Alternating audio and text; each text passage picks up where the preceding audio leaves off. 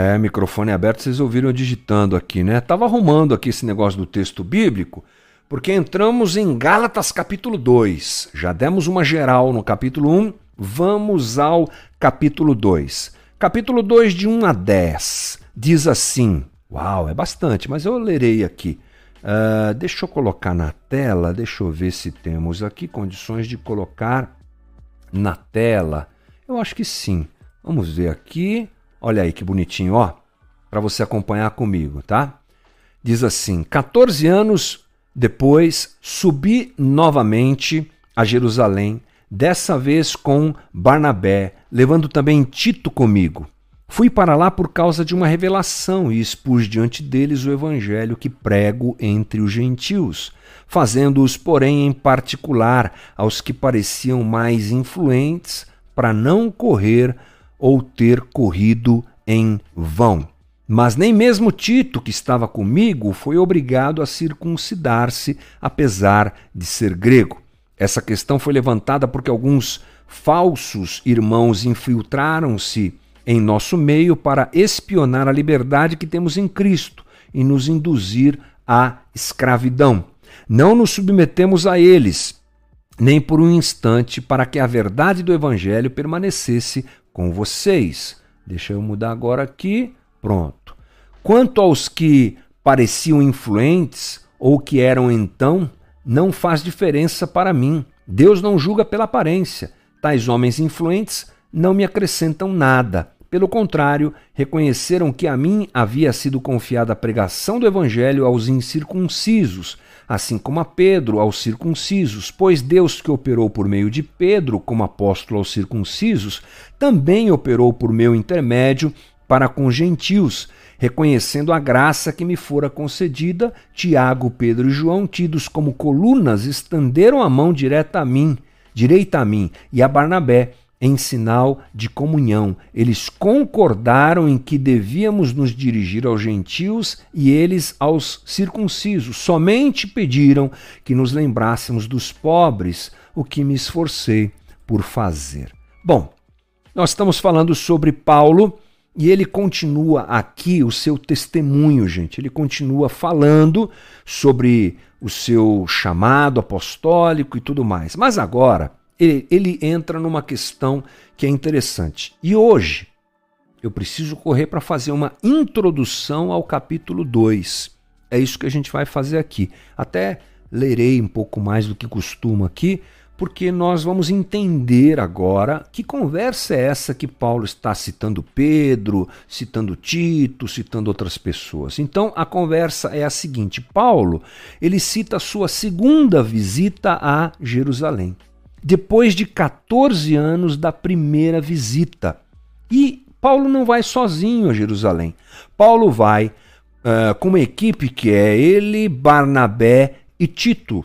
E qual a visita de Paulo tem qual o objetivo? Qual é a finalidade de Paulo ao fazer essa visita? Está aí na tela para você.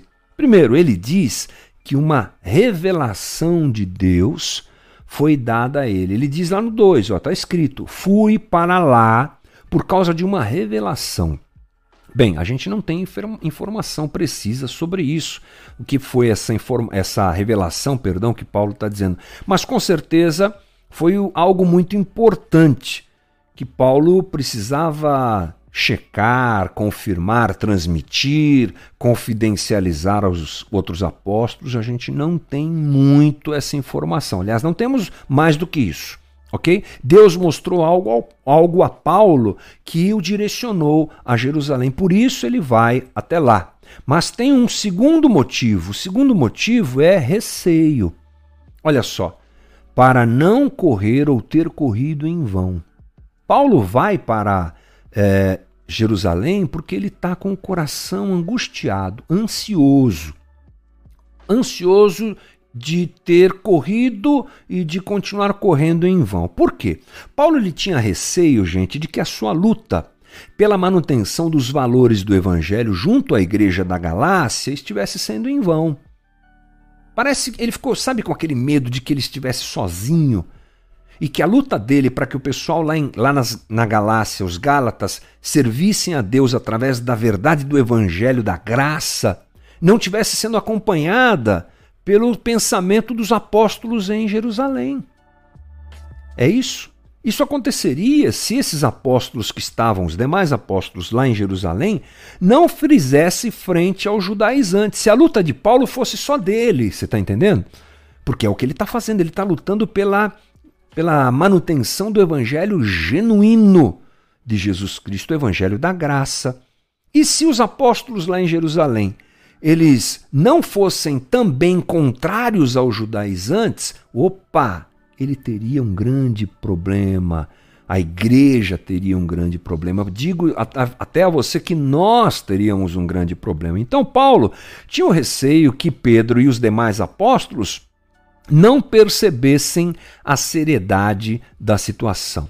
E provavelmente, uh, num primeiro momento, os apóstolos de Jerusalém não haviam percebido esse fenômeno da conversão dos gentios. O que Paulo estava vivendo e fazendo, além das fronteiras do judaísmo, dos judeus, não havia sido percebido por eles ainda.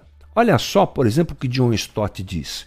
Uma coisa era os líderes de Jerusalém aprovarem a conversão dos gentios. Mas conseguiriam aprovar o compromisso com o Messias sem a inclusão do judaísmo?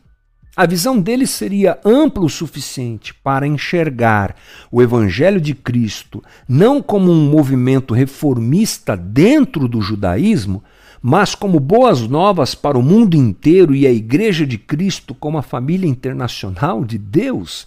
O que é que John Stott está dizendo aqui? Será que esse pessoal lá em Jerusalém, Pedro e os demais apóstolos, perceberam que as fronteiras do, do que Jesus deu a eles, desse evangelho genuíno, não, não, não estava é, restrita aos judeus?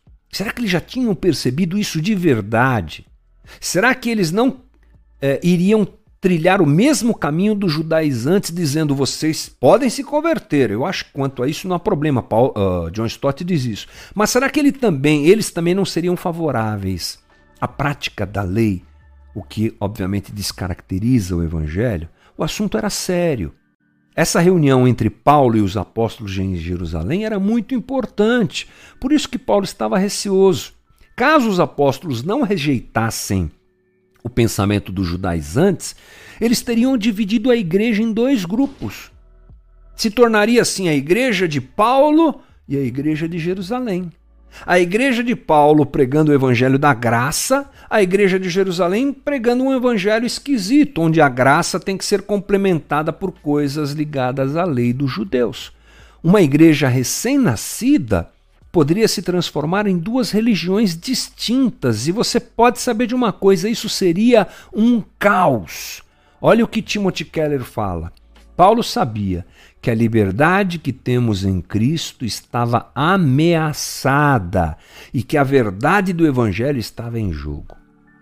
Às vezes a gente lê o texto bíblico e nem percebe que tudo isso está acontecendo, né, gente? É impressionante. Mas é para esse caminho que nós vamos. Paulo ele seleciona aqueles que o acompanharam, Barnabé e Tito, porque eles eram importantes para essa reunião. Então, é, lembre-se, Barnabé e Tito estavam com ele. Barnabé é um judeu ligado ao ministério gentílico de Paulo, foi o companheiro de Paulo na primeira viagem missionária, foi bem recebido pelos apóstolos em Jerusalém.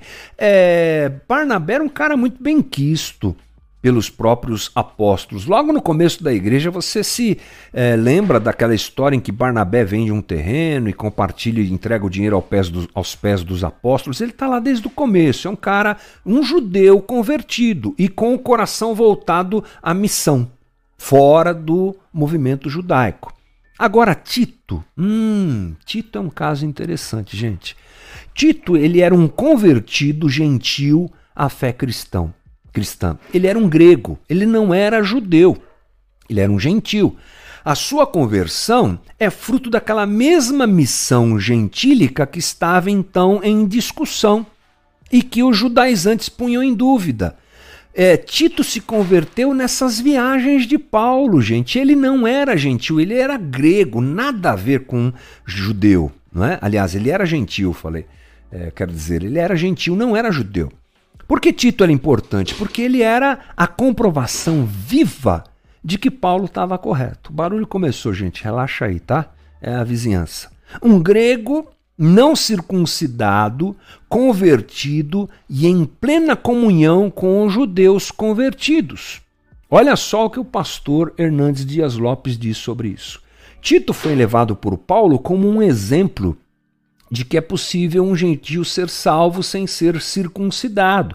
Para os judaizantes, a presença de um gentio incircunciso na igreja era uma afronta. Enquanto para Paulo era a evidência da eficácia, da graça e da liberdade do evangelho. Se cedesse à pressão dos judaizantes para circuncidar Tito, Paulo estaria comprometendo a essência do evangelho. A própria liberdade cristã estaria danificada. Isso seria voltar à escravidão da lei. Então, nessa reunião, os judaizantes são confrontados e os apóstolos de Jerusalém aceitam a Tito como um gentil grego incircunciso participante da igreja. Olha que legal, gente. Olha que diz Gálatas 2:3. Nem mesmo Tito que estava comigo foi obrigado a circuncidar-se, apesar de ser grego. Pronto. Os apóstolos de Jerusalém, eles não cederam à pressão dos judaizantes. Isso, uau, é incrível.